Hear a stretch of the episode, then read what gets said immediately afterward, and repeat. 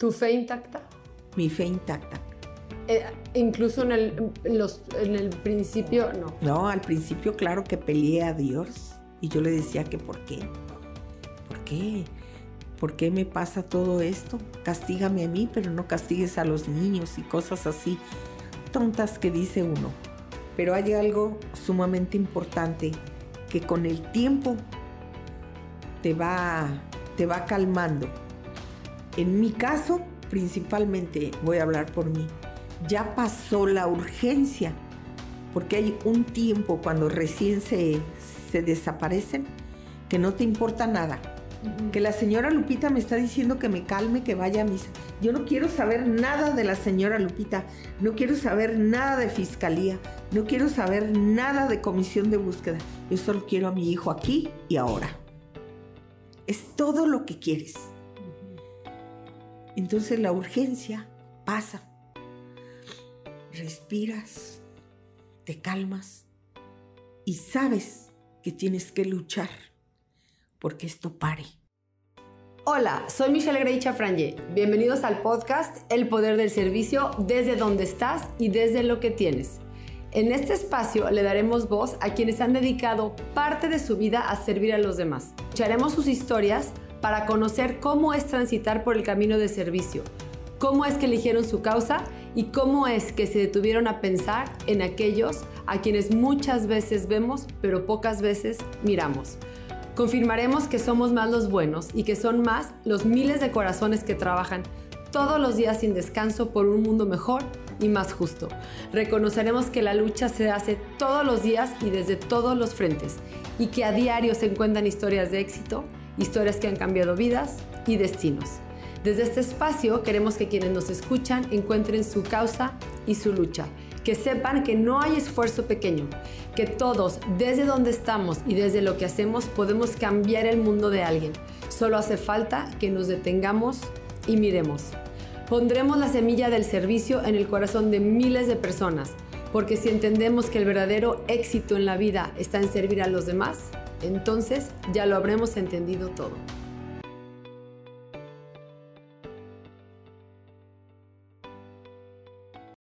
Pues hoy tengo a una invitada eh, que de verdad quiero agradecer su enorme valentía, su apertura para haber dicho sí a esta entrevista, porque siento que todas las personas que se han sentado en esta mesa han tenido algo que contar, pero no creo que ninguna, ninguna, ninguna, desde este dolor tan profundo que ha vivido la señora María Guadalupe Aguilar Jauregui, una mujer del estado de Jalisco, a quien desaparecen a su hijo José Luis Arana Aguilar. En ese entonces José Luis tenía 34 años. Lo desaparecen un 17 de enero del 2011 y ahorita que platicábamos un poquito, me decía la señora Lupita, 13 años de mi vida se me han ido en esta lucha. 13 años de mi vida dedicado a buscar el cuerpo de mi hijo y es fecha que no se sabe dónde está José Luis. Yo te agradezco, Lupita, y te abro mi corazón y te abro los micrófonos. Este es tu, tu espacio para que tú nos platiques cómo ha sido tu lucha.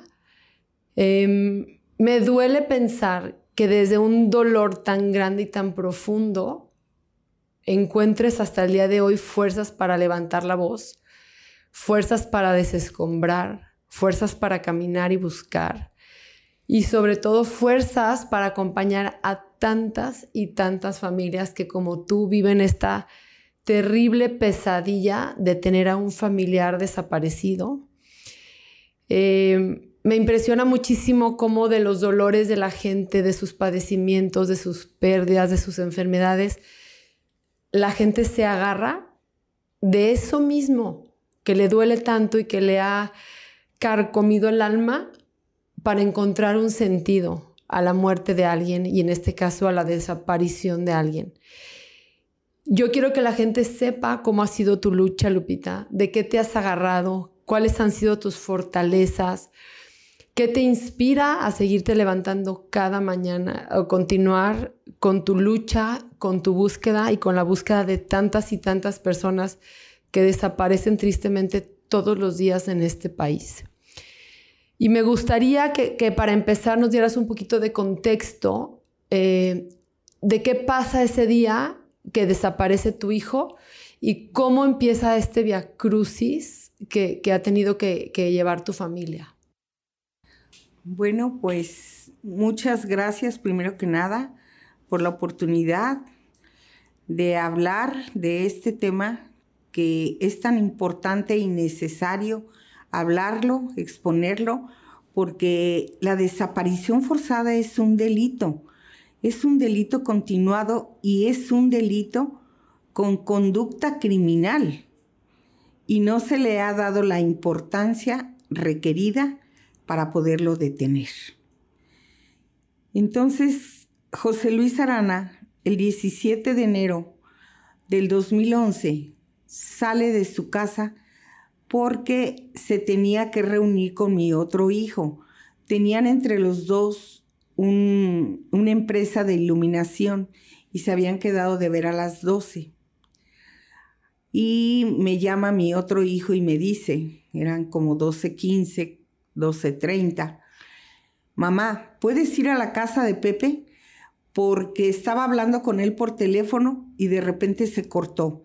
No existían los celulares que existen ahora, no existía el WhatsApp. Ellos traían un radio. Y, y, solamente se cortó, no sé si se le acabó la pila o qué pasó, está muy raro porque quedó de venir a recogerme y no ha venido. Ah, no te preocupes, ahorita voy yo, yo vivía cerca de con Pepe y fui y sale mi nuera y me dice, José se fue y voltea y ve el reloj que está en la sala, un gran reloj con la hora, exactamente a las 11.30, que porque tenía que recoger a, Oscar a las 12, pero tampoco puedo hablar con él. ¿No se le quedaría la, el radio sin pila? No, dice, yo me encargo de cargárselo todas las noches. Bueno, súbete, vamos a buscarlo. Y ahí empezó mi búsqueda. Se me hizo raro, pero yo todavía no me no estaba. No, no dimensionas. Nada. Empezamos a caminar todo el camino que Pepe pudo haber recorrido. Él vivía cerca de Tonalá. Entonces fuimos a, por la carretera libre a Zapotlanejo, salimos a la autopista, volvimos a regresar y estuvimos dando tres, cuatro vueltas. Yo preguntaba, no, no pasó algún accidente, algo, pero nadie, nadie te dice nada. En eso me dice mi nuera, ¿sabe qué? Vámonos a la guardería porque él quedó de recoger a los niños. Ah, perfecto. Entonces nos fuimos a la guardería. Se suponía que los iba a recoger a la una, pero ya iban a ser las tres de la tarde. Entonces le digo, vamos bajando a la a hablar con la directora. A lo mejor dijo que, que iba a llegar tarde. En efecto, que él habló a las 11.45 para decirles que les dieran de comer a los niños porque él iba a llegar tarde. Esa llamada a mí siempre se me ha hecho muy, muy rara, porque qué delincuente te deja hacer una llamada. Sin embargo, nunca hemos dado con, con eso. Y o sea, nunca se oficializó un registro de que sí fue cierto o no fue cierto. ¿O sí fue cierto? No, sí fue cierto. Porque el señor de la cocina ya les había dado de comer a los niños. Y ya cuando no llegó Pepe a las tres por los niños, entonces sí me alarmé, porque jamás por ningún motivo se le hubiesen olvidado los niños. Él adoraba a sus pequeñitos y, y ya las empresas. Cuatro y dos años. Ahorita tienen 17 y 15 años. Entonces, pues recogimos a los niños y fui a dejar a mi nuera a su casa con los niños me fui con mi hija y, le dije, fui por ella a su trabajo, tenemos que buscar a Pepe. ¿Por qué, mamá? Está desaparecido. ¿Cómo desaparecido? Ya le platiqué todo lo que había pasado y le hablé también a, la, a mi otra nuera para que fuera por Oscar.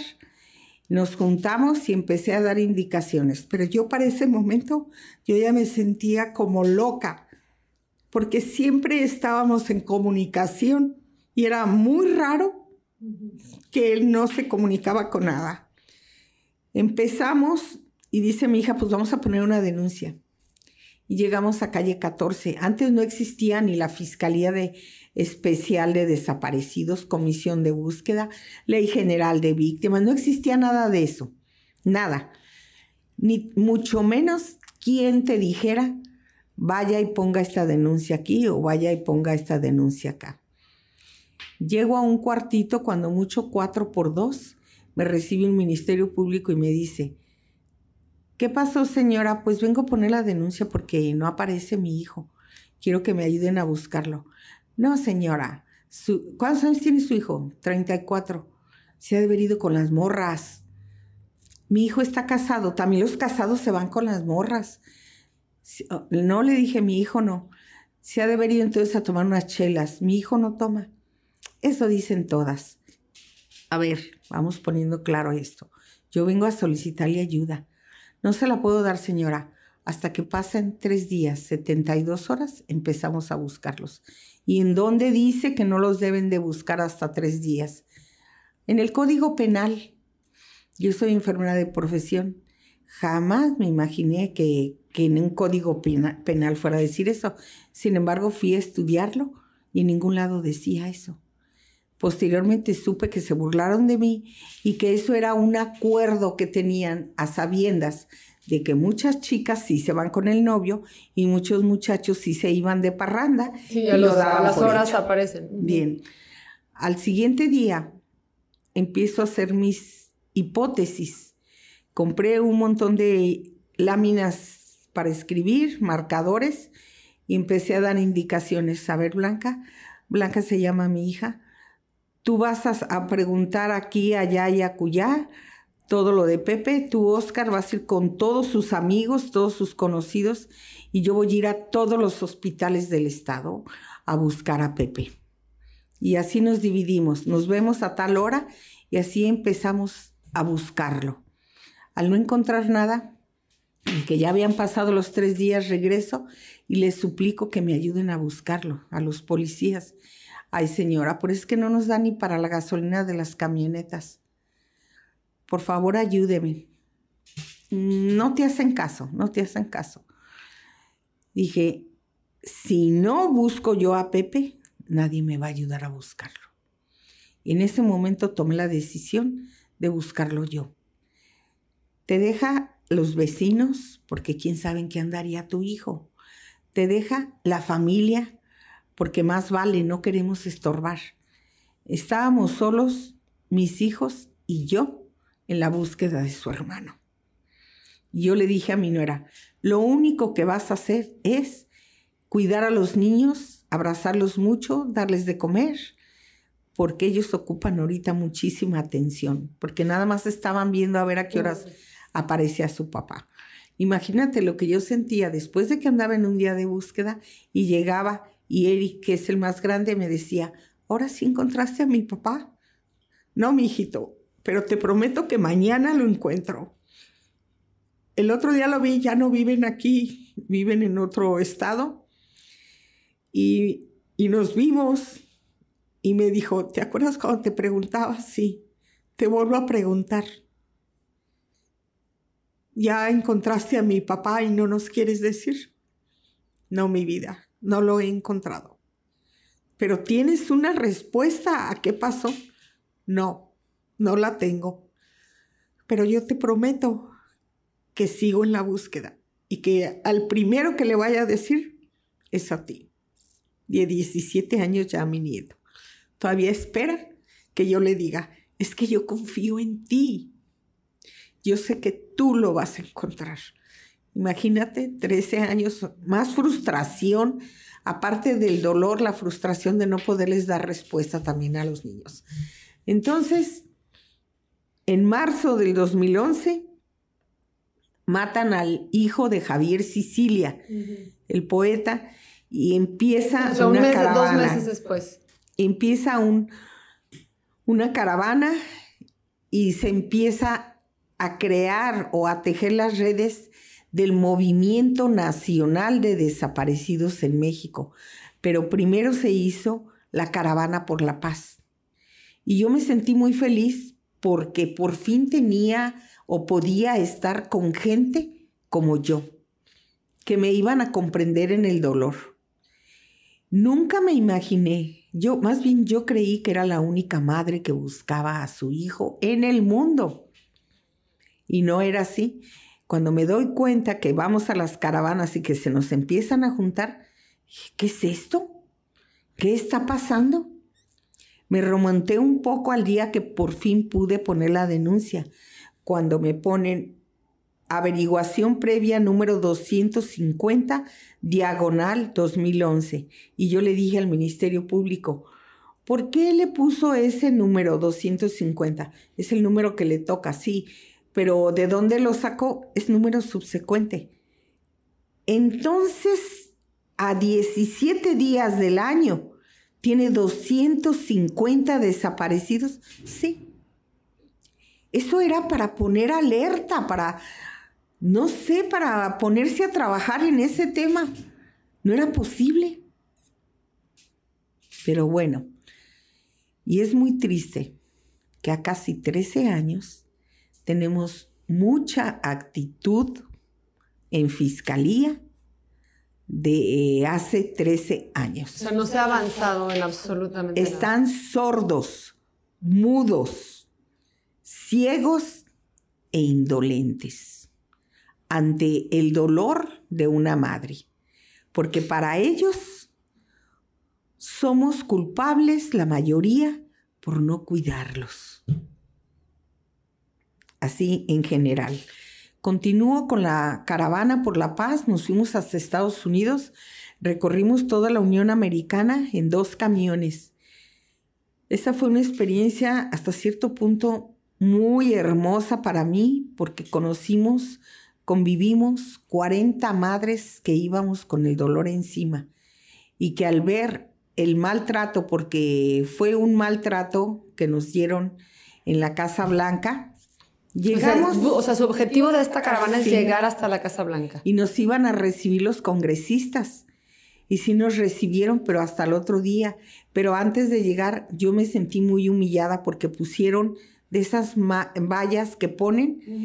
Pero allá en la Casa Blanca estaba una valla enseguida de la banqueta. Pusieron doble valla para que no entrásemos. A mí eso me dolió mucho porque no éramos delincuentes Éramos nada más un montón de mujeres dolidas que íbamos a pedir que se nos escuchara. Dime una cosa, eh, Lupita. Por, eh, entiendo los alcances que puede tener o la influencia que puede tener el gobierno americano, pero ¿qué pasa en el gobierno mexicano? O sea, ¿por, qué te brinca? O sea, ¿por qué ya habías buscado al presidente eh, nacional en turno o, o, por qué voltear tus ojos a Estados Unidos? Nada más por unirme a la caravana. Que ellos ya habían iniciado. Que ellos habían iniciado y porque pensé que era importante dado que las armas que se, que se vienen y que matan a nuestros hijos vienen de allá. Eh, pero no resultó muy bien, los congresistas mal nos atendieron, muchos pensaban que, que no los íbamos a entender porque hablaban inglés y nos traducían otras cosas y así. Entonces al regreso tuvimos una reunión las 40 mamás y en ese camión nos abrazamos y dijimos, tenemos que hacer algo por nuestros hijos y por el país.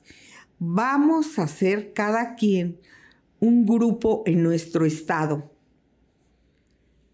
Y luego nos reunimos en el movimiento nacional.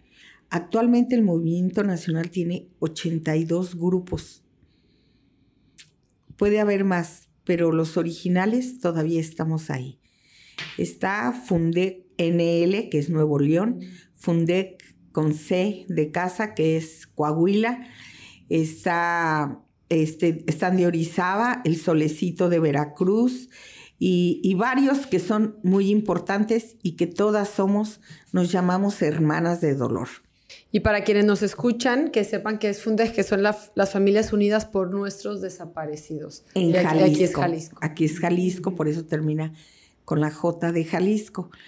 Y empiezo a trabajar ahí. En septiembre viene el presidente porque va a inaugurar, creo que eran los Juegos Panamericanos. No recuerdo qué evento. Ah, no, ya me acordé.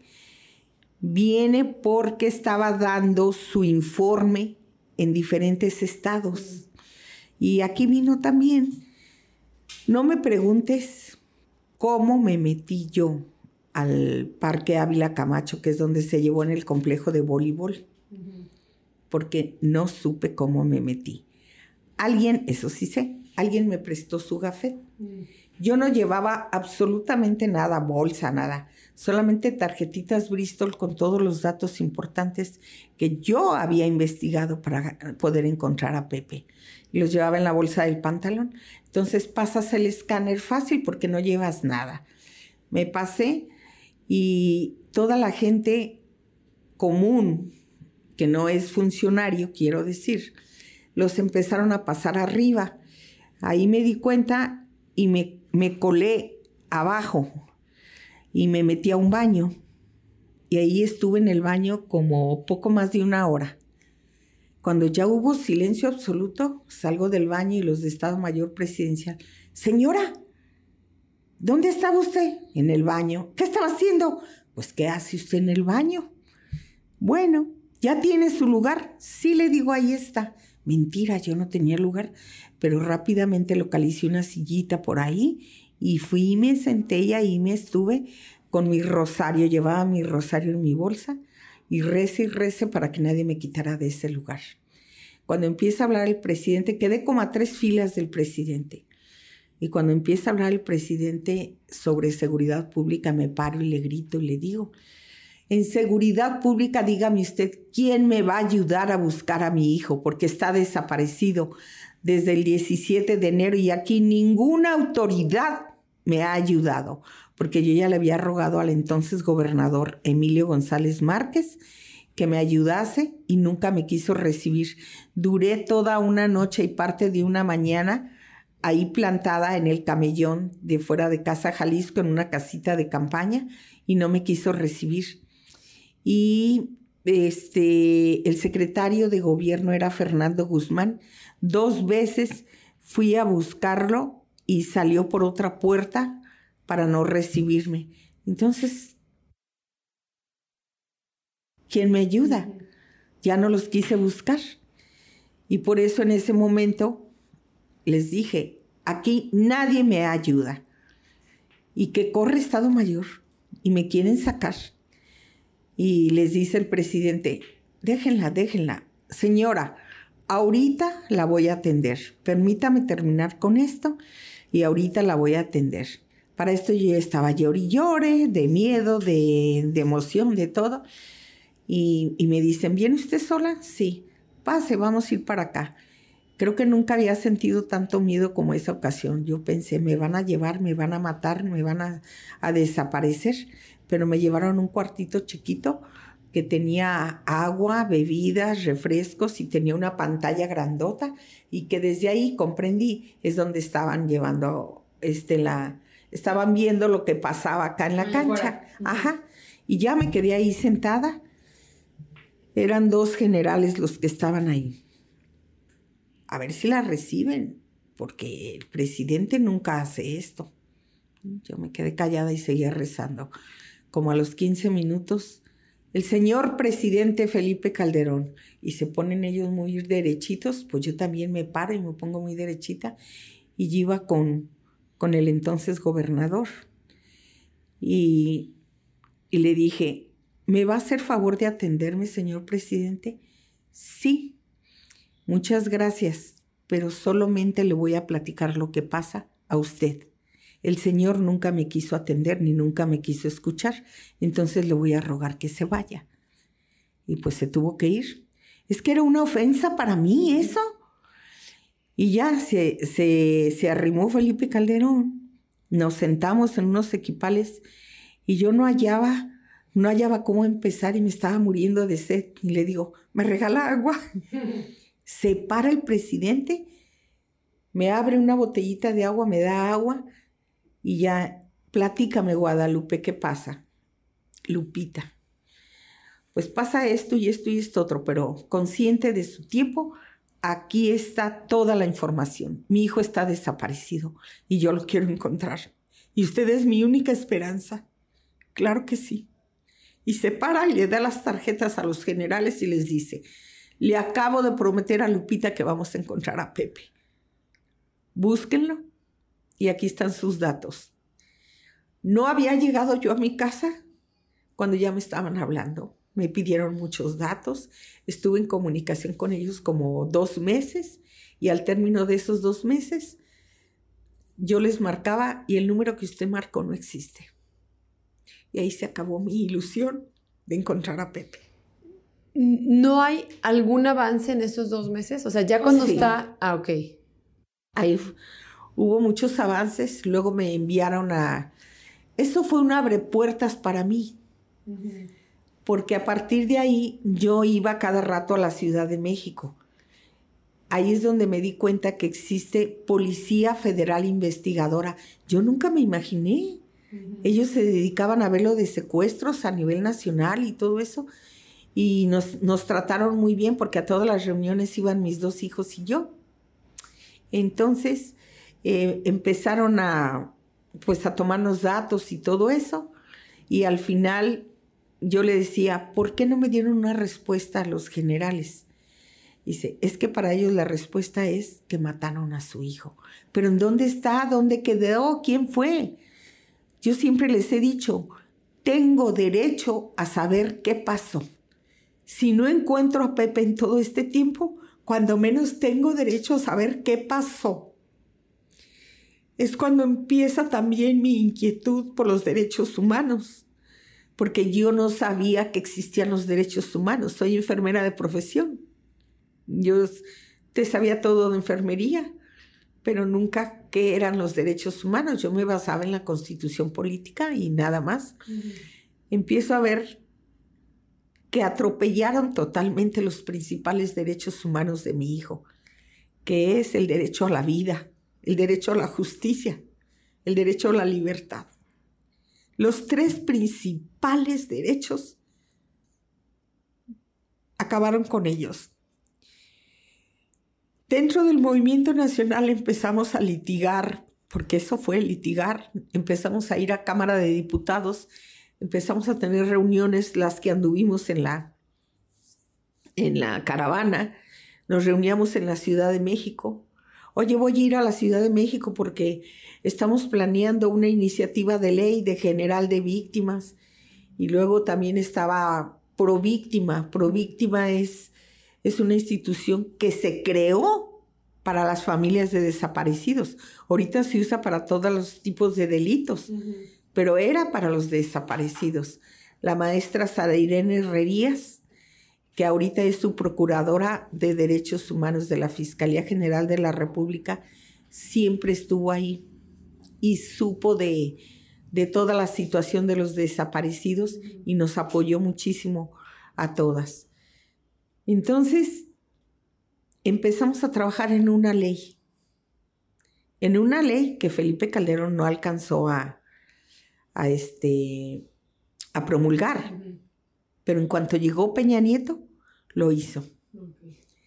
Empezamos a trabajar en una ley, empezamos a trabajar en una comisión de búsqueda, en una este, fiscalía. Dentro de esa ley decía que todos los estados teníamos que tener una fiscalía especializada. Y a la par de que hacemos todo eso, buscamos a los nuestros, hacemos búsquedas programadas en diferentes estados. Me he ido a Guerrero, me he ido a Tamaulipas, me he ido a, a muchos lados. Pero a ver, platícame, ¿te hacen una llamada? O sea, ¿cómo funciona? Porque todos hemos visto quizás en las noticias, en las redes sociales, estas caminatas de las madres que van literalmente buscando este, con ciertas herramientas. Les por ejemplo, yo, yo me imagino, pero quisiera como que me confirmas, te hacen una llamada y te dicen, ¿encontramos una fosa clandestina? No, no, no. eso, eso, está, eso está mal. Todas las búsquedas que hacemos nosotros las hacemos junto con la Comisión Nacional de Búsqueda. Cuando se crea esa comisión es porque ya tiene un presupuesto y de ese presupuesto tienen que proporcionar un vehículo primero para trasladarnos. y se hace en base a una investigación. A ver, la investigación de Pepe nos apunta a que en Tonalá, en la colonia Santa Rosa, hay una casa que dicen que allí enterraron a muchos. Se comprueba todo eso y nos vamos a escarbar a esa casa. O sea, tú, ok, ok, yo siempre hubiera pensado que era como una iniciativa de, o sea, justificada, una, una iniciativa de una desesperación de unas madres que agarran y se ponen a buscar. Eso es nuevo, eso es de, de, de muchas madres de ahora. O sea, sí pasa ahora. Sí, sí está pasando ahora. O sea, que, que, hacen justicia, digamos, que buscan su justicia porque no ven una respuesta inmediata. Inmediata. Pero contigo, cuando tú haces tu búsqueda y en estos tiempos que estamos hablando, pues vas, digamos, con el respaldo eh, federal, un respaldo de gobierno todo el tiempo. O estatal, siempre. es una brigada en equipos. Así es, así es. Hay algo muy importante, mira, con el tiempo uno se va, no, el dolor no se quita nunca, nunca. Yo tuve una reunión tres años después de, lo de Pepe con la señora Wallace y tuvimos una reunión así en un cuartito, yo quiero platicar con usted, le dije, sí, vente, vamos a platicar. Y cuando empecé a platicar con ella me agarré llore llore llore y ella también. Le digo, ay, me da mucha pena que estoy llorando tanto. No te preocupes, dice, yo tengo cinco años llorando. Yo ahí tenía nomás tres, nunca se me olvida, porque aún ahorita sigo llorando. Y dentro, de, dentro de ese dolor estamos bien plantadas a continuar. Siempre queremos continuar. Eh, no nada más es eh, hacer una ley, hacer esto, hacer el otro. Es encontrar consuelo entre las mismas del grupo. Somos bien rezanderas, tenemos una capillita ahí afuera del semefo y todos los martes rezamos. Cada día dos de cada mes, en la glorieta de desaparecidos, rezamos. ¿Tu fe intacta? Mi fe intacta. Eh, incluso en el, los, en el principio, no. No, al principio claro que peleé a Dios y yo le decía que por qué. ¿Por qué? ¿Por qué me pasa todo esto? Castígame a mí, pero no castigues a los niños y cosas así tontas que dice uno. Pero hay algo sumamente importante que con el tiempo te va, te va calmando en mi caso, principalmente, voy a hablar por mí, ya pasó la urgencia, porque hay un tiempo cuando recién se, se desaparecen que no te importa nada. Que la señora Lupita me está diciendo que me calme, que vaya a misa. Yo no quiero saber nada de la señora Lupita, no quiero saber nada de fiscalía, no quiero saber nada de comisión de búsqueda. Yo solo quiero a mi hijo aquí y ahora. Es todo lo que quieres. Entonces la urgencia pasa. Respiras, te calmas y sabes que tienes que luchar porque esto pare. Porque ya no quieres ver más madres con ese dolor encima. La urgencia pasa y se empiezan a adherir al grupo.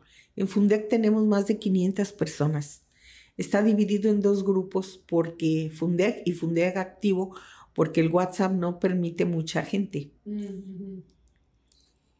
A veces los martes hay muchísima gente, a veces hay 20 o 30 personas, pero yo sé que ahí están, porque tienen que trabajar. Porque la vida tiene que seguir. Que la vida tiene que seguir, exactamente. Y aún que tengo que hacer todo lo que hace. Las nuevas que tienen es, este, como estas que dicen madres buscadoras y que salen nomás por una llamada anónima, no saben que existen protocolos de la comisión de búsqueda que, que tú tienes que ir y tienes que decirles, en tal lugar hay un probable que, se, que tenemos todo el derecho de hacer un cateo que ya tenemos un juzgado especial para las desapariciones. Es el juzgado número 11 que está en Tlajomulco, que está un juez muy bueno ahí que nos apoya. ¿No sabrán todo eso? Claro que muchas sí lo saben. Y si no, qué bueno que está aquí para decirles que se tiene que acudir a ellos para poder hacer un cateo y poder hacer las cosas dentro de la ley. Porque yo nada más de pensar que sacan un cráneo y lo ponen como trofeo y que ese fuese mi hijo, creo que yo iría y los desgreñaba, no sé, no sé qué tontería haría, ¿verdad? Hay que hacer las cosas bien porque hemos trabajado muchos años para que se hagan las cosas bien. Wow. Y, y, y ellas no saben que nos metimos por la puerta del perro en la Cámara de Diputados. Yo he subido de peso en este proceso 30 kilos o tal vez más, pero aún así no cabía por una puertita que había en, allá en Cámara de Diputados. Me acuerdo que me empujaron porque no nos daban entrada. Entramos y empezamos, como te decía, a litigar sin saber y logramos que se empezara a hacer la ley luchamos por la ley, luego por las leyes estatales, luego porque se hiciera la comisión, la comisión de búsqueda, la fiscalía especializada. Estamos en todos los procesos cuando se nombra a la comisionada, cuando se nombra a la fiscal. Estamos con todos. Es un trabajo arduo que como tú me decías hace rato, ¿cómo le hace para levantarse temprano?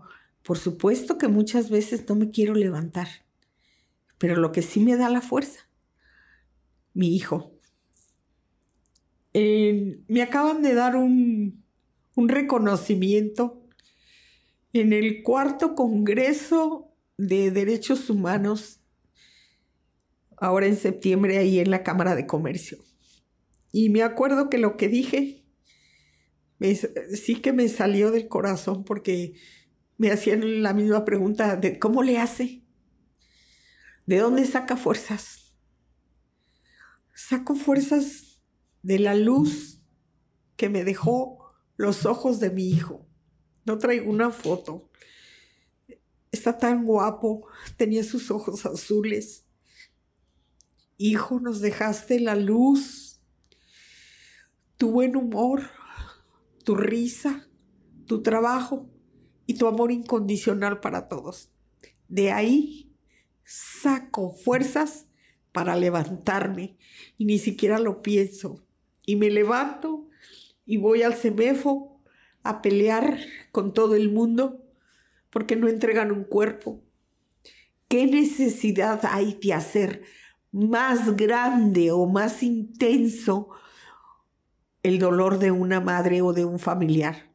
¿De qué les sirve tener los cuerpos ahí amontonados? ¿No sería mejor tener un buen equipo para seleccionar? Estos cuerpos pueden salir rápido. Estos tienen que esperarse por tal o cual motivo. Pero todos los que se pueden entregar rápido, ¿por qué no los dan rápido? ¿Han atropellado los derechos humanos? Como no se imaginan. O sea, del 2011 que tú, que tú estás en esta lucha y que lo has vivido en carne propia. ¿Quieres un Kleenex? Ahorita nos, nos pueden conseguir uno por ahí. Este, sí, déjame lo más eh, del 2011 a, a, estos años, a 2023, sigues viendo lo, lo, mismito. O sea, no puedes decir como con orgullo, esta vez veo este cambio. ¿Hay algo que nos puedas dar de esperanza, decir, ¿Sí se han mejorado los procesos? Es importantísimo que tenemos el conocimiento, porque estoy convencida que el conocimiento nos llevará al poder, al poder encontrarlos, ¿verdad? Pero tristemente estamos llenos de gente, gracias, de gente eh, que no está capacitada para todo esto. Que para ellos todos son culpables porque quién sabe en qué andaban. He llegado al punto de mejor pedir, ya no pido justicia, porque sé que no la hay. No puede ser posible que Jalisco tiene 16.372 desapariciones y solamente tenemos 39 consignaciones. No puede ser eso. ¿Qué son consignaciones? Que los juzgan por desaparición. Nada más. Nada más. Nada ¿Y, más. ¿Y, qué, y, qué, y por, qué, por, qué, esos 39 sí? ¿Cuál es la diferencia contra todos los otros 16 mil? Eh, esos treinta y tantos los encontraron culpables de la desaparición forzada. Es que si no hay cuerpo, no, no hay nada. No hay nada. No los encontramos. O sea, tú no tienes, perdón, un acta de nada que te dicte, o sea, sigue estando en el estatus de, de Pepe, sigue siendo desaparecido. Mi hijo ya tiene un acta de presunta muerte gracias a la ley. Porque yo les digo, cuando estuvimos litigando todo lo de la ley, no puede ser que tuvimos en nuestro cuerpo, en nuestro vientre, a, a nuestros hijos nueve meses para que nada más llegue un estúpido, se los lleva. No, ellos tienen que trascender igual que nosotros. No puede ser que dejemos a nuestros hijos nada más así en el limbo. Uh -huh. No puede ser, los tenemos que encontrar. Y si no, cuando menos tiene que haber un papel que nos lleve a decir, José Luis Arana existió, 34 años, tuvo dos hijos y tal fecha desaparece y tiene, como, como no lo encontramos, es, es declarado presuntamente muerto. Ese es el estatus actual. Ese es el estatus. Y, y, y, bueno, entiendo que esto es apenas el camino que se está recorriendo. ¿Y, y qué, es, qué, te marca la ley? ¿A los cuántos años de, de desaparición y presunta muerte se declara? Como ya un, una, un, acta de defunción. ¿O todavía no hay eso? No, no acta de defunción. Si no encontramos el cuerpo, nunca va a haber. Pero eso les sirve para su situación legal uh -huh. y para comprobar que existió, que vivió aquí en Guadalajara, que sus hijos algún día pueden conseguir tal vez un pasaporte uh -huh. con ese papel. Hay muchas cosas para las cuales se necesita. Y, y pues no la teníamos. A los dos años, cuando sale la ley general, es cuando yo inicio el juicio de ausencia y el juicio de ausencia te lleva a conseguir el acta de presunta muerte. Mm. Actualmente, en la ley del Estado de Jalisco, que es una de las más benévolas, dice que a los 30 días de desaparecido puedes iniciar el juicio de ausencia, porque tiene mucho que ver los, el contexto de la desaparición, ¿verdad? Mm. Hay una señora que tiene desaparecido dos hijos y que lo sacaron de su casa. A uno de ellos que se estaba, obviamente, se estaba rehusando a que se lo llevaran, se lo matan ahí, ahí mismo, en la cochera de su casa. Y ella les rogaba, déjenmelo, déjenmelo, si ya lo mataste, déjamelo. Y no se lo dejaron. O sea, la señora presenció todo sí, esto. presenció todo eso. Y no se lo dejaron. Pero ella se dio cuenta que su hijo estaba muerto. Ese contexto la lleva a poder iniciar el juicio de ausencia, uh -huh. ¿verdad? Por eso te digo, de acuerdo al contexto. Eh, creo que estamos en, en, en, una época donde el país arde en llamas. Esa Así es una es. realidad. O sea, creo que eh, esta frase que tú dices como que quizás no en el 2011, pero quizás muchos años atrás, sí, sí, sí podía ser que quien andaba metido en algo raro era, eh, pues te ponías, ¿no? Eras más propenso a, o sea, siempre había este perfil de, híjole, pues sí, pero siempre como que muy rara o muy sospechoso esto y aquello. Hoy por hoy vivimos en un México en el que solo por existir te puede tocar. O sea, no hay más, o sea, ya no hay una razón para, un motivo, ya no es cuestión de venganza, ya es por estar en el lugar incorrecto, en el momento incorrecto, ¿no? Este, y eso se me hace aterrador. Siento que nuestras autoridades están desbordadas con el tema. No hay ni pies ni cabezas. Eso es lo que yo alcanzo a ver como una ciudadana, ¿no? O sea, de por dónde se va a empezar. Y, y, lo que platicamos hace, hace ratito que tuvimos oportunidad de conocernos dos minutos antes, ¿no? Lo que más admiro de ti y lo que más me hace querer hasta de veras llorar es, es pensar que tu lucha está llena de miedo, que tú estás luchando todo el tiempo contra la peor versión de la humanidad que se está viendo en el mundo. Y entonces quiero entender quién te cuida, quiénes son tus aliados. Entiendo que te agarras de Dios, pero aquí abajo, ¿quién? Porque qué pinche miedo hacer lo que tú estás haciendo. Sí, sí me da mucho miedo. Hoy en la mañana, después de los sucesos, nos dieron indicación de no salir y, cositas así de, de que pónganse chaleco y demás. Y yo les digo, no, no. Me acaban de dar otro reconocimiento en Cracovia. Mm el 26 de octubre. No sé ni quién me apunta a eso, ¿eh? Te voy a decir, a mí nomás me hablan y me dicen... Ganaste. Ajá.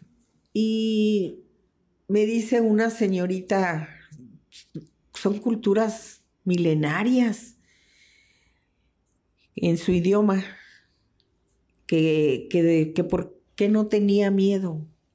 Hubo tres ganadores, éramos tres personas las que estábamos ahí después de un debate, el público puede hacer preguntas y nos decía que pues, si no teníamos miedo y cada quien da su respuesta. Y yo le contesté que no tenía miedo. ¿Por qué no tienes miedo? Porque estoy muerta en vida. Estoy muerta en vida y he pensado muchas veces si sería mejor morir, porque pienso que a lo mejor encuentro a Pepe allá. No sé, no sé, pero mientras pueda respirar y caminar, seguiré buscando y seguiré ayudando a la gente. que es un colectivo 100% sin fines de lucro. Nunca les cobro un 5 de nada, de nada.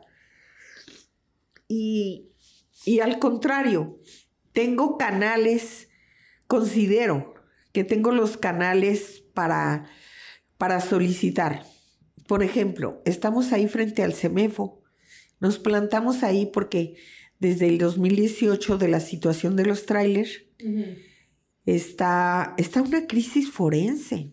Sí, también sobrepasados. No se, no se ha resuelto esa crisis.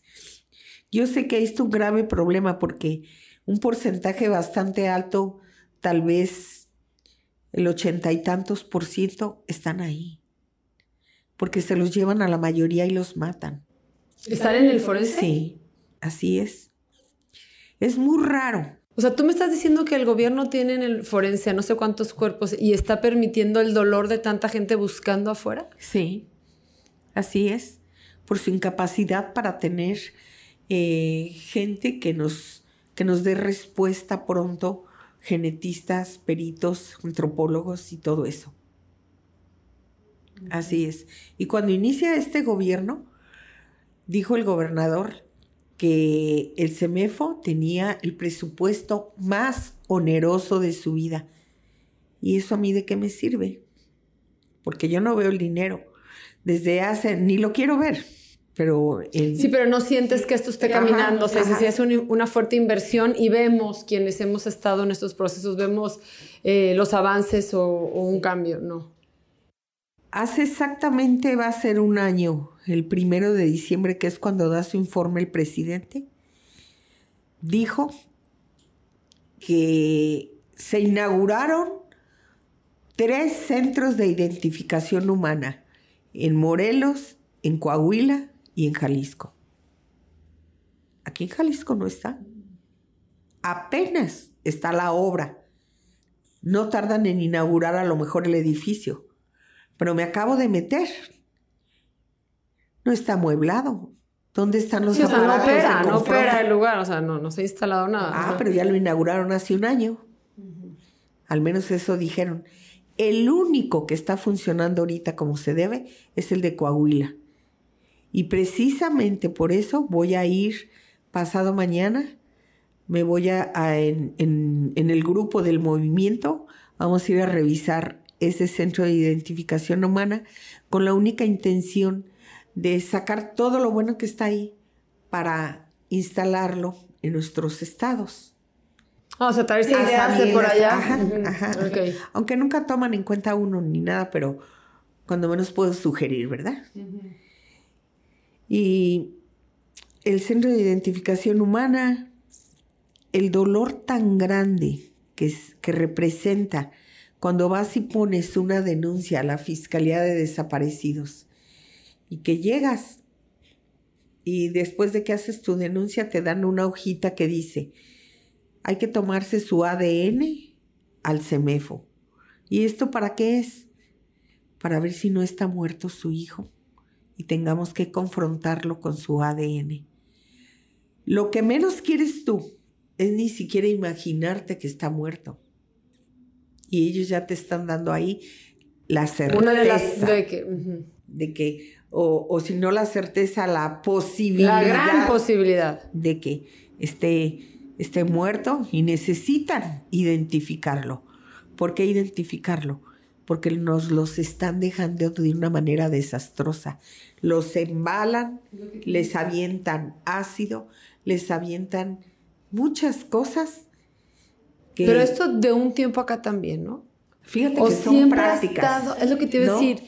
Porque siento que eso es lo que se me hace lo más atroz. O sea, cuando yo hago esta comparativa del 2011 para acá, es porque sí creo que el modus operandi se ha perfeccionado de una manera atroz, ¿no? O sea, evidentemente no es lo mismo buscar un cuerpo donde tengas oportunidad de buscar un lunar, una cicatriz, una dentadura. Ahora, de, qué buscas? O sea, ¿dentro de qué? Si me explico, o sea, ¿cuáles son, o sea, esta parte que tú dices, no, los están dejando irreconocibles? ¿Es correcto? ¿Ni el ADN o, o, sí, hay chance? Sí, con ADN, pero es muy complejo porque ¿cuántas partes tiene el cuerpo? y si lo encuentras en 20, 30, 40 partes, no sé, son capaces de, les cortan los dedos, les cortan el pie, una cosa tremenda. todo justamente con el objetivo de que nunca los encuentren. De que, de que nos cueste más trabajo. Cuando Pepe desaparece, yo recuerdo que la primera o la segunda noche agarré mi vehículo y me fui a buscar por toda la periferia de Guadalajara. Empecé por allá, por el periférico, carretera Chapala y salí por acá por Santa Lucía y todo eso. Porque se usaba que les quitaban el vehículo, se los robaban, los mataban y tiraban los cuerpos. Y yo decía, me lo mataron y me lo tiraron por ahí, ¿verdad? Posteriormente, empecé a buscar, porque había muchas noticias de un mentado pozolero que apareció en Baja California, en Tijuana. Y hasta fui para allá para, cuando lo agarraron, para ver su modus operandi. Horrible, horrible, de película de terror. Y pues aquí dos, tres veces tuve que vivir eso cuando fuimos a algunos predios y se analizaba lo que tiraban. Ay, no, tantas cosas. Posteriormente se usa que los, los embalan y les ponen placas de cemento. Me encontré unos que nunca se me va a olvidar en una fosa cerca del aeropuerto que estaba, era un, ¿cómo se llama? Para almacenar agua, aljibe. Un aljibe y lo utilizaron, había cuerpos, y luego cemento con grava, y luego más cuerpos, y luego más cemento con grava. Así. Entonces sacan los cuerpos, todos momificados, pero llenos de cemento con grava. ¿Quién va a hacer ese trabajo de, de limpiar esos cuerpos para ver quiénes son? Hasta la fecha no sabemos quiénes son cuando los trailers en el 2018. Se quedaron 85 cuerpos contaminados que nunca se va a saber quiénes son. Jamás, porque se contaminaron. No hay manera, no hay manera de. Se han levantado quejas de derechos humanos eh, antes de este periodo con esta presidenta que está ahorita. Teníamos más de 1.800 quejas ante derechos humanos. Y ahorita con esta presidenta, creo que son 400. Y no podemos decir que ha que hay menos de esa. Sí, pues no. ¿Y qué es? Que la gente ya ni siquiera... Exacto. o sea, ya no confías en el sistema. ¿A qué voy? A, a, poner una queja en derechos humanos? Sé que no hacen nada. Nada hacen. Antes, aunque sea, tenían tantito miedo. Ay, no, nos van a poner una queja. Estas señoras gruñonas. Uy, ahí viene la señora Lupita. No, si no la atienden, nos va a poner queja. Y cuando menos. Este, tantito temor de Dios. Sí, sí, sí. Nada. Nada. Eh, eh, Lupita, ahorita mientras estás así hablando, este, estoy pensando todo el tiempo, dime que hay una historia de éxito, o sea, dime que en este caminar tuyo has logrado ver, encontrar a alguien vivo. Sí, sí, cómo no.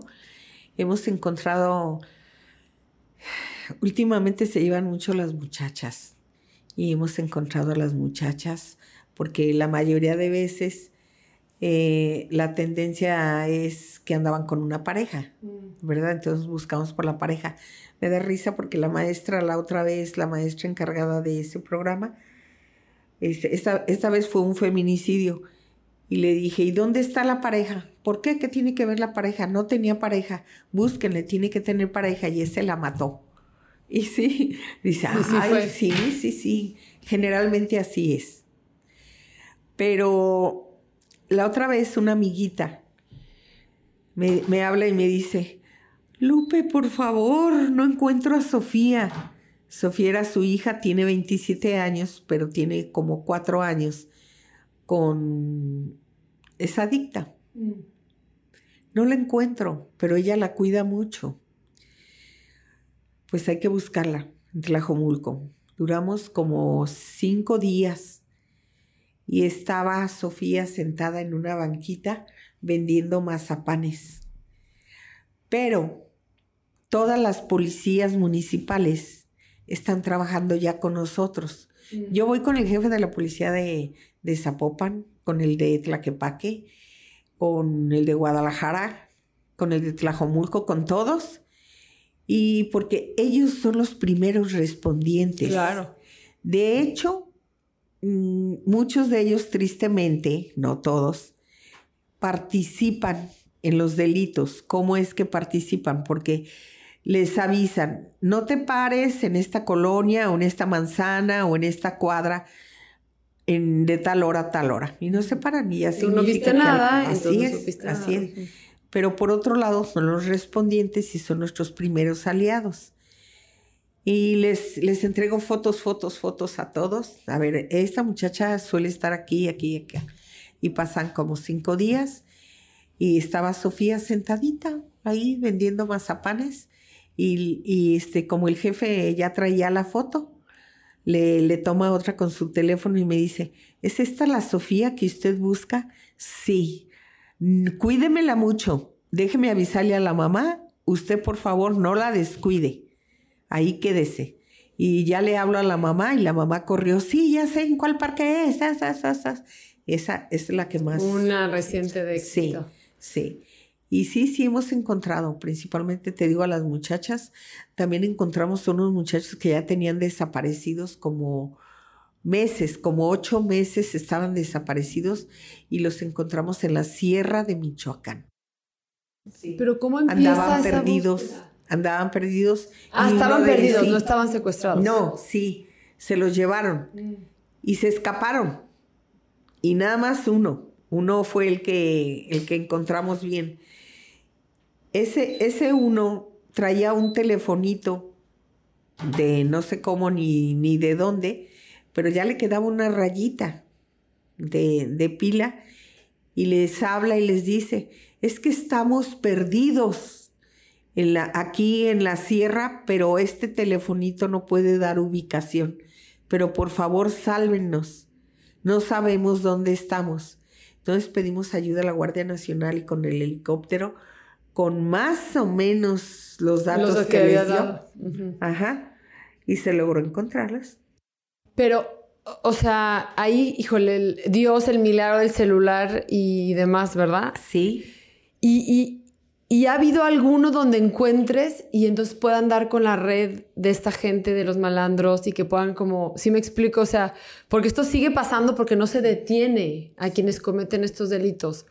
¿Te ha tocado en estos 13 años decir, este grupo de madres fuimos quienes agarramos a este grupo de delincuentes? No. No me ha tocado y qué bueno, porque si no a lo mejor no estaría aquí sentada platicando. Me platicaste que, que tuviste una situación complicada, eh, justamente oh, cuando hablamos del miedo, ¿no? Y, y, entonces yo sé que te cuidan y que, te, hay, em, que tienes seguridad y todo. Me, me, gustaría si tú te sientes cómoda que nos platicaras por qué o qué situación tan complicada viviste unos años después de lo de Pepe porque cuando la situación de los trailers, nosotros estábamos trabajando, uh, ¿cómo se llama? Bueno, en equipo, mm. con el CEMEFO. Llegaban los cuerpos y les tratábamos de dar identificación forense. No es el nombre, es nada más eh, tal día, tal hora, en tal lugar se encontró con estas características y aquí está su ADN. Y en una botellita de esas de agua le metíamos la información y se la pegábamos aquí. ¿Por qué? Porque esas nunca se degradan, aparte del brazalete y eso. Este ya está listo para cuando lo busquen. Eso haciéndolo tú y tu grupo. Nada más como tres personas y dos doctores que era que era el doctor Mota y el doctor Uriel. Y ahí sí tienen permiso de las autoridades. Es que... Platícanos para que, digo, ahorita tú y yo platicamos el tema de los trailers, pero para darle contexto a la gente. ¿Quiénes, ¿Qué pasa en el 2018? ¿Cómo les informan de estos trailers? ¿Cómo, ¿Qué es lo que pasa? Lo que pasa es que por el hecho de ser enfermera, se me facilitó estudiar identificación de personas y genética. Tuve un diplomado ahí en el CEMEFO entonces tengo acceso a todas las instalaciones, conozco al doctor Moto, conozco al doctor Uriel y después se me ocurre que para facilitar, pues vámonos teniendo así y luego ya se van al refrigerador, pero ya se van con una identificación, con un ADN y principalmente que no había tantos como hay ahorita. ¿Cuántos cuerpos había en ese tráiler? En ese tráiler 248. En ese número me quedé, en el 248. Porque faltaba de contar. Sí. Cuando yo veo que son 248, pero yo estaba contenta porque los acomodaron así como en unos anaqueles, en su bolsita, y estaban perfectamente bien. Mm, Identificables, por decirlo así. Sí, y estaba frío ahí. Pero entonces el director del CEMEFO de, de ese entonces empieza a tener problemas con fiscalía. El CEMEFO es independiente. Es el único CEMEFO en todo el país que es independiente. Fiscalía le es, mm, el CEMEFO es, por decirlo palabras del entonces, director, la bodega de la fiscalía. Nada más. Y, le, y si tú quieres fiscalía que te mantenga esos cuerpos, pues necesitas darme para el diésel, para que esto se mantenga frío. Y entonces yo estaba contenta y digo, bueno, si están bien conservados, perfecto. Pero entonces empiezo a ver que hay otro tráiler y que está oliendo horrible y, empiezan a tomar fotos, no sé de dónde, con dron o se treparon a las azoteas, no te sé decir. Y se empieza a caminar los trailers por la periferia. Y cuando ya me estoy dando cuenta, les digo a todas las del colectivo, alerta, alerta, porque este, andan dos trailers que supongo que no hayan dónde tirar los cuerpos, algo así. Er, yo me supuse, nadie me dijo que, que los iban a tirar ni nada, yo me lo supuse nada más. Y nos plantamos afuera del CEMEFO y empiezo a pedir ayuda al colectivo de Nayarit, al colectivo de Querétaro, a Colima, a los cercanos. Y vinieron y teníamos una manifestación tremenda ahí afuera del CEMEFO. ¿Verdad? Y cuando llego a mi casa, más bien no llego, me habla mi vecina y me dice algo está pasando. Y llego a mi casa, la señora que me hacía el quehacer estaba amarrada en, el closet de, de mi cuarto y todo volteado y se robaron todo, todo mi, mi computadora y mis papeles de Fundej. Ese mismo día. Ese día pues ni modo. Y al otro día en la noche, eh, prefiero no platicarlo porque... No, no, no, ok, como tú te sientas. Nada más, nada más te digo que atentaron contra mi vida y me tuve que escapar y me fui a la Ciudad de México. Para esto, después del robo, yo platiqué con el secretario de gobierno, Rafael Avante, a nivel nacional, secretario de gobierno.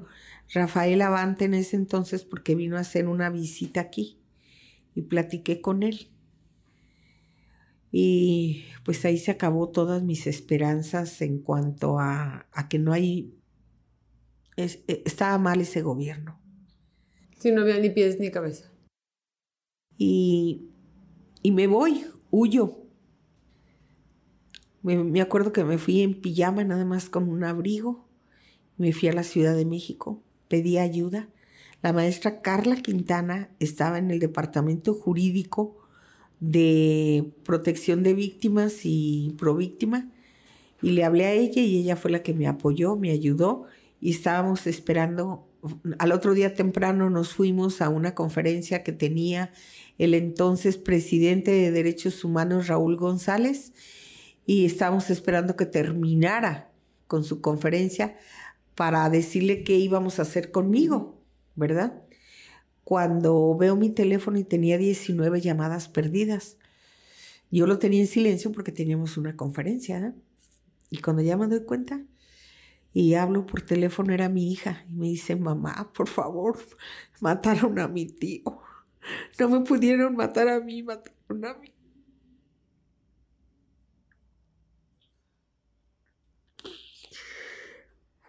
Y, y pues menos, menos me quiero venir. Sin embargo, no sé de qué, de dónde agarré fuerzas y me vine. No dije yo tengo que ir a enterrar a mi hermano y tengo que ir a ver qué pasa. Me vine. Duré nada más. Para esto me fueron a recibir de aquí de gobierno, me fueron a recibir al aeropuerto. Porque Rafael Avante me dijo, ¿qué hacemos contigo, Lupita? Yo me quiero ir a Guadalajara. Y me vine, me iban a mandar por tierra. No, ¿cómo creen que por tierra? Yo, yo los estaba dejando que eligieran ellos, yo no quería saber nada. Y me mandaron después en avión y ya llegué, llegué a la funeraria justo cuando llegó mi hermanito ahí. Y, y nomás pasó lo que tenía que pasar y me fui a Estados Unidos. Fui como dos meses. Y luego puse mi queja en la ONU y... Ay, he caminado tanto mundo, tanto mundo. Y justamente hoy en la mañana me doy cuenta que... que sigue todo igual. En la mañana estuve toda la mañana con una señora que vino de Tabasco porque le avisaron que su hijo se lo mataron en Miravalle el jueves pasado, pero el muchacho estaba íntegro. Le dieron, creo que son dos balazos, le seccionaron la médula, por eso se murió, porque aquí nada más está el orificio y hasta salida tiene, pero el muchacho está, parece dormidito. Esos son cuerpos 100% identificables. Tiene huellas, Traían su ADN, la señora traía todo para identificar y comprobar que era su hijo. Jueves, viernes, sábado, domingo y hoy lunes. Y todavía no se lo entregaban. que porque le tenían que mandar a hacer el ADN. Le hablé en la mañana al jefe de homicidios, le hablé al jefe de, de los ministerios públicos para que me dijera por qué no se los entregaban. Quise hablar con la Ministerio Público de ahí del CEMEFO, no quiso hablar conmigo. Me mandó a dos policías que me dijeran que me fuera, que no, que no iba a hablar conmigo. Una prepotencia increíble y un maltrato hacia mi persona que, que digo, si yo nunca me he dirigido ante ellos con groserías, ¿por qué me tratan así? ¿Por qué no me dejan pasar? ¿Por qué no me dan una explicación de por qué no se lo entregan? Porque no quieren mostrar su incapacidad. Por eso. Luego pasa lo, lo, que sucedió hoy y menos encuentras a nadie. Ya no encontré a nadie. Y yo creo que ahorita voy a regresarme al CEMEFO y ahí va a estar todavía la gente. La gente no se ha cambiado de ropa en cinco lo que días. Te decir, la gente viene de fuera, ¿dónde se quedan? ¿Dónde duermen? ¿Qué comen? Qué, o sea, 13 años casi con esta lucha y todo sigue igual o peor, porque ahora nos los dejan en pedacitos. Yo he pensado en buscar la causa. ¿Por qué nos los dejan así? Es cuando también te digo que estoy pidiendo misericordia, porque justicia no existe ya la justicia para ellos no existe.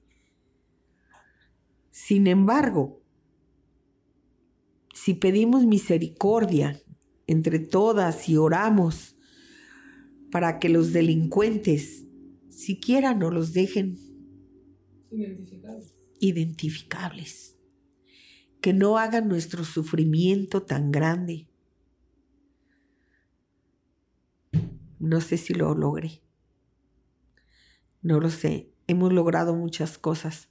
Ojalá que logremos eso. Con eso me voy a dar por bien, bien servida. Que no los dejen identificables. Yo creo que mm, una lucha extenuante, una carrera de resistencia, la tuya y la de tantas madres y esposas, hijas de desaparecidos y de desaparecidas, esa, así es como lo definiría yo, de verdad, una carrera de resistencia pero en la que estás corriendo con todo en contra, con tu dolor, con tu pena, con tu tristeza, con tu angustia. Y, yo coincido, Lupita, y creo que sin duda se ha avanzado. Que yo pensar en ti, en esta escena que cuentas, ¿no? Que se me, cómo se meten y cómo hacen de esto una ley.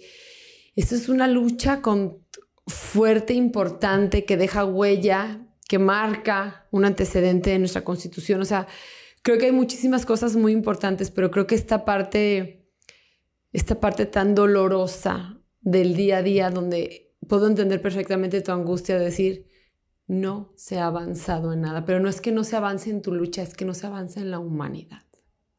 Es que la humanidad no camina. La humanidad va para atrás, la humanidad es inhumana. Así está la situación. Porque en México, pero con poquito que voltees tus ojos para arriba, es que ya no hay a dónde voltear con esperanza. Ya no hay a dónde decir, bueno, yo agarro mis chivas y me voy a vivir a dónde. Ahora, ¿dónde corre uno? Ya no hay un solo lugar. O sea, quisiera como transmitirte esto que yo alcanzo a ver, porque no quisiera que estuvieras desanimada pensando, porque no es tu oh, lucha, es la lucha, e, es, es el ser humano. Que yo, que soy una mujer de mucha fe, puedo imaginarme un, un Dios en llanto, o sea, de voltear para abajo y decir, ¿en qué se han convertido mis hijos? O sea, ¿en qué momento no? Fíjate que precisamente mi fe me ha llevado a, a conocer cosas más tremendas. Me, te decía del reconocimiento que me dieron en Cacrovia teníamos un día hábil, solo un día, porque fue un viaje, pues nada más íbamos a lo que íbamos. Y hay un día hábil, vamos a ir al, centro del holocausto, mm, Auschwitz. Auschwitz. Auschwitz. Y yo decía, ay, no, pero ¿a qué voy ahí si yo ya tengo muchos muertos allá? ¿Qué voy a ver acá? No, es de dar gracias a Dios que me permitió ver cosas más horribles todavía, más horribles. Y no es un consuelo, definitivamente que no es un consuelo, pero para que no me haga yo la loca de que, ay, es que eso esto es terrible. No, existen cosas más terribles. Y si Dios quiere que, eh, quiso que yo las conociera, es para que no me esté lamentando que, que esto. No, siempre hay cosas peores. No, sin duda siempre hay cosas peores. Y con toda esta angustia que ahorita de estar hablando contigo siento, y con toda esta tristeza de pensar, porque lo de Auschwitz fue, ¿qué te gusta? Pues hace 80 años, 100 años, ya no sé, o sea, no tantos tampoco. O sea, hasta hace poco murió el último sobreviviente. Sí me pesa pensar en que siga sucediendo, porque pues ayer eran cuerpos también, aquí también son cuerpos, o sea, o sea, digo, ¿cómo que no avanzamos? A mí eso sí me frustra muchísimo, pero a la vez, si de algo me ha servido este espacio, es para darme cuenta que sí somos más los buenos y que sí hay más gente que lucha todos los días lo que te decía, ¿no? Por un México mejor. Por ahí leí en este escrito tuyo que, buscas justicia y un mundo más justo para tus hijos, para tus nietos. Y como tú, tantas mujeres que se han sentado aquí, tantos hombres valientes que han encontrado sus causas desde su más profundo dolor y que hacen que, el dolor de quienes van detrás de ellos quizás no sea tan profundo. Yo creo que quien me contactó contigo, que por cierto le mando un gran beso y abrazo, cuando me habló de ti me dijo, Michelle, a la señora Lupita la levantan en la madrugada. O sea, a ella le hablan antes que a la fiscalía. O sea, tú ya eres esa pequeña luz de esperanza en tantas familias que están viviendo este, esta, esta pesadilla de la que no se van a levantar en mucho tiempo. Entonces, pensar que tú ya eres parte del equipo de donde son más los buenos, donde tú ya llevas un camino recorrido y les vas a ahorrar muchísimos dolores de cabeza y les vas a ahorrar eh, muchísima pérdida de tiempo que tú ya tuviste. Precisamente ese es mi objetivo principal. pavimentarles el camino el tan sinuoso que yo pase, que ellas no esté tan, tan sinuoso ni tan tan difícil y doloroso. Digo, de por sí es terrible. Yo te quisiera preguntar porque muy seguido la gente, este es un tema que duele mucho y es un tema muy delicado. Es más, te puedo decir que es un tema al que nadie, del que nadie quiere hablar. O sea, da hasta miedo opinar, ¿no? Que dices, híjole, es que ya no sabes ni a quién estás diciendo, a quién estás opinando y, y parece todo ya tan descarado que ya a nadie le importa. O sea, como tú dices, ¿no? Antes les daba miedo una eh, un acta, una llamada de atención. Ahora a nadie le importa ni que los vean en las cámaras, a nadie le importa ya nada. Así se, se trabaja como si no pasara nada, ¿no? Pero siempre hay quien me busque y me, dice, y me pueda decir, oye, ¿en qué te ayudo? ¿Dónde hay algún colectivo al que podamos sumarnos? A lo mejor no en presencia, o sea, a lo mejor no van a ir eh, porque no tienen la fuerza ni siquiera, ni van a encontrar como yo hoy por hoy contigo, no, no encuentro ni las palabras para decirte esto que siento.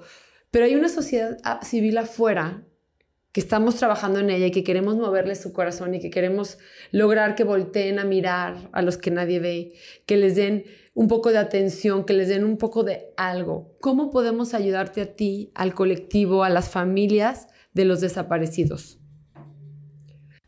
Pues mira, a mí me encanta que los días que estamos en la glorieta, cuando empezamos a rezar ahí, eh, pues es una zona de mucho tráfico no se me olvida que pasábamos y los carros, ta, ta, ta, ta, ta, viejas locas y cosas así. Ahora, nadie, nadie nos ofende. Estamos rezando y, y sí, es el mismo tráfico y todo, pero... Un tráfico más respetuoso. Sí, más respetuoso porque saben que estamos ahí rezando. Y a mí me encantaría que, que la sociedad así como se nos ha unido mucha gente en las manifestaciones, que también se nos unan a rezar. Ahí en la glorieta cada día dos del mes, para mí eso sería genial. Y también... ¿A qué hora, según A las seis de la tarde, mm. cada día dos del mes. Y también en el CEMEFO siempre estamos los martes de las 10 de la mañana a las 3 de la tarde hay un módulo de orientación Fundeg en el cual doy avisos, eh, hacemos muchas cosas aparte de rezar el rosario, que también lo rezamos, que ya tenemos una capillita ahí, donación del municipio de Tlaquepaque. Eh, también el municipio de Tlaquepaque, al ver que estaba la lluvia y el sol, ahora los martes nos ponen toldo, mesas, sillas, porque estudiamos. Por ejemplo, salieron los nuevos protocolos de búsqueda, yo consigo los, los folletos se los reparto y, lo, comentamos. Lo estudian Lo estudiamos, exacto, lo y todas son familiares. Sí.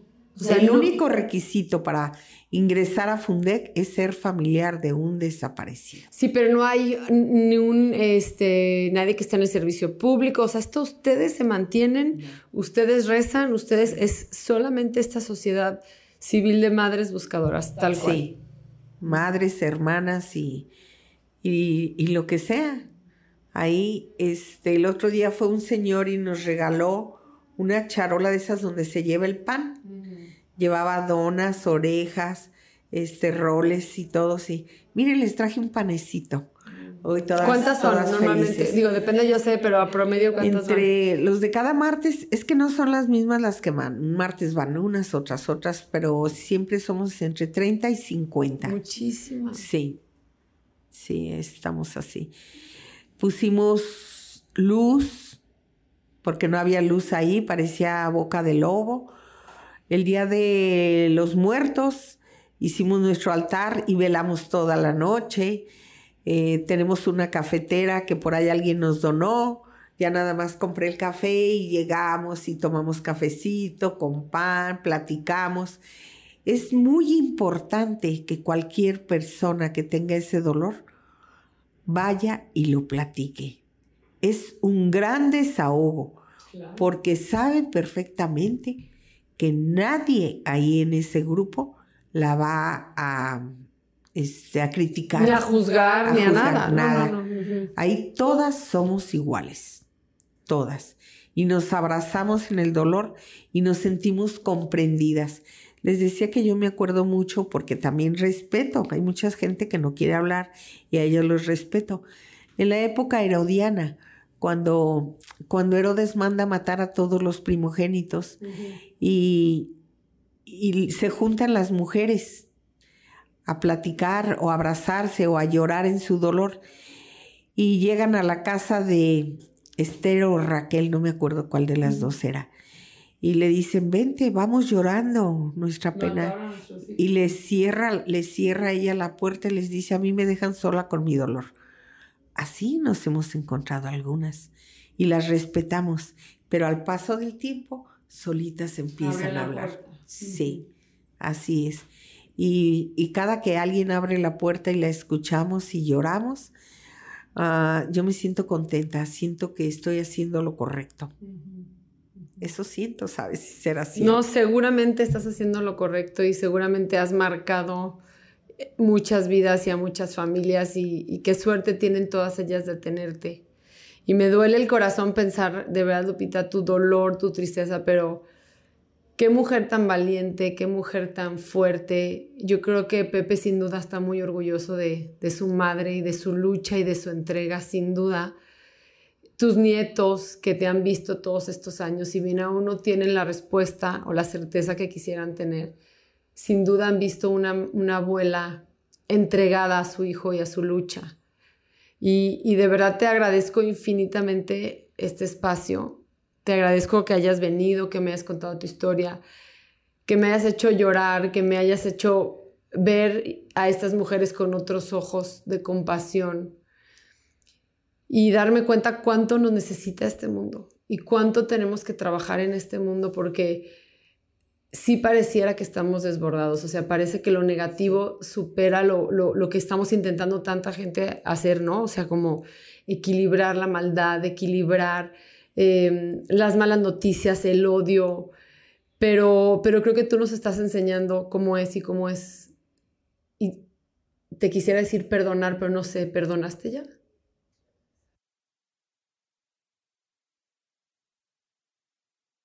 Porque siento que en tu historia y en la historia de Pepe hay un cúmulo de gente que ha fallado, ¿no? O sea, el sistema, la policía, el gobierno, los vecinos que cerraron sus puertas. No, no me he cuestionado eso, fíjate. Eh, pienso que tengo mucho coraje con el gobierno federal principalmente. Y, bueno, sí, lo que te decía, ¿no? Sí creo que no es un tema exclusivo de las madres buscadoras, es un tema general de un estilo de gobernar que así ha sido. Pero yo quisiera que te fueras de aquí eh, sintiendo que encontraste una amiga, una aliada que desde donde yo estoy y desde lo que yo tengo puedo sumarte, Em, acompañarte, escucharte, llevarte a desayunar. Yo ya he creado un grupo importante de gente que nos sigue en esta comunidad del podcast y nos sigue en esta, pues en esta idea de, de buscar desde lo que somos y desde lo que tenemos darle algo a alguien y hacerle la carga un poquito más ligera a quienes lo han padecido más, ¿no? Entonces yo me comprometo contigo a estar cerca de ti, a, acompañarte en alguno de los martes, acompañarte en un, dos, día dos de oración con todo mi corazón y con toda mi fe. Eh, cuentas conmigo, Lupita, te agradezco infinitamente otra vez que hayas estado aquí, que hayas venido, que sin conocerme hayas dicho sí, sí voy y platico con, con ella y estoy segura que este es el principio de una, de una gran amistad y quisiera ayudarte más y quisiera sanar un poquito tu dolor tan grande que, veo todavía en tus ojos. Y, no sé hasta qué punto pueda hacerlo, pero cuentas incondicionalmente conmigo, Lupita. Muchas gracias. Muchas gracias. Eh, la persona que me, que me presentó contigo, cuando, cuando yo lo conocí, me invitó a ser parte del consejo y yo gustosa dije, porque conocí su, por decir, su currículum, su trayectoria, sí. Y, yo dije, claro que sí, claro que sí, coopero, porque sé que a lo mejor algún día podemos hacer algo. Y, todo muy bien, muy bien. Entonces, si, si él me presenta contigo, pues tenías que ser por el estilo, ¿verdad? Y, creo que sí, creo que sí, son, son gente muy valiosa que, muchas gracias por invitarme, no nada más al programa, sino a ser amigas, porque también eso nos hace falta, porque no, no quiero ser tu amiga porque es peligroso. Es lo que te digo, siento que es un tema que, que empanica a cualquiera, ¿no? Y la verdad es que cuentas de veras conmigo, espero verte muy pronto y de verdad te voy a dar una visitadita y voy a platicar de ti. A mí la gente me pregunta dónde puedo ayudar, qué puedo hacer y vamos a buscar una manera de acercarnos a ustedes, de llevarles una, una terapia, una meditación, de ver cómo podemos este, sumar desde lo que la gente que nos escucha hace y tiene. Y seguro no será la primera vez que nos vemos, estás súper invitada a regresar, como me dices ahorita, lo de 13 años no se platica tan fácil en un ratito cuando tengas ganas de volver a hablar, que quieras comunicar algo, lo que sea, ya sabes que estos micrófonos están abiertos para ti. Muchísimas gracias y pues a seguir en la lucha. Que México te necesita. gracias, muchas gracias. Gracias, Lupita. Gracias.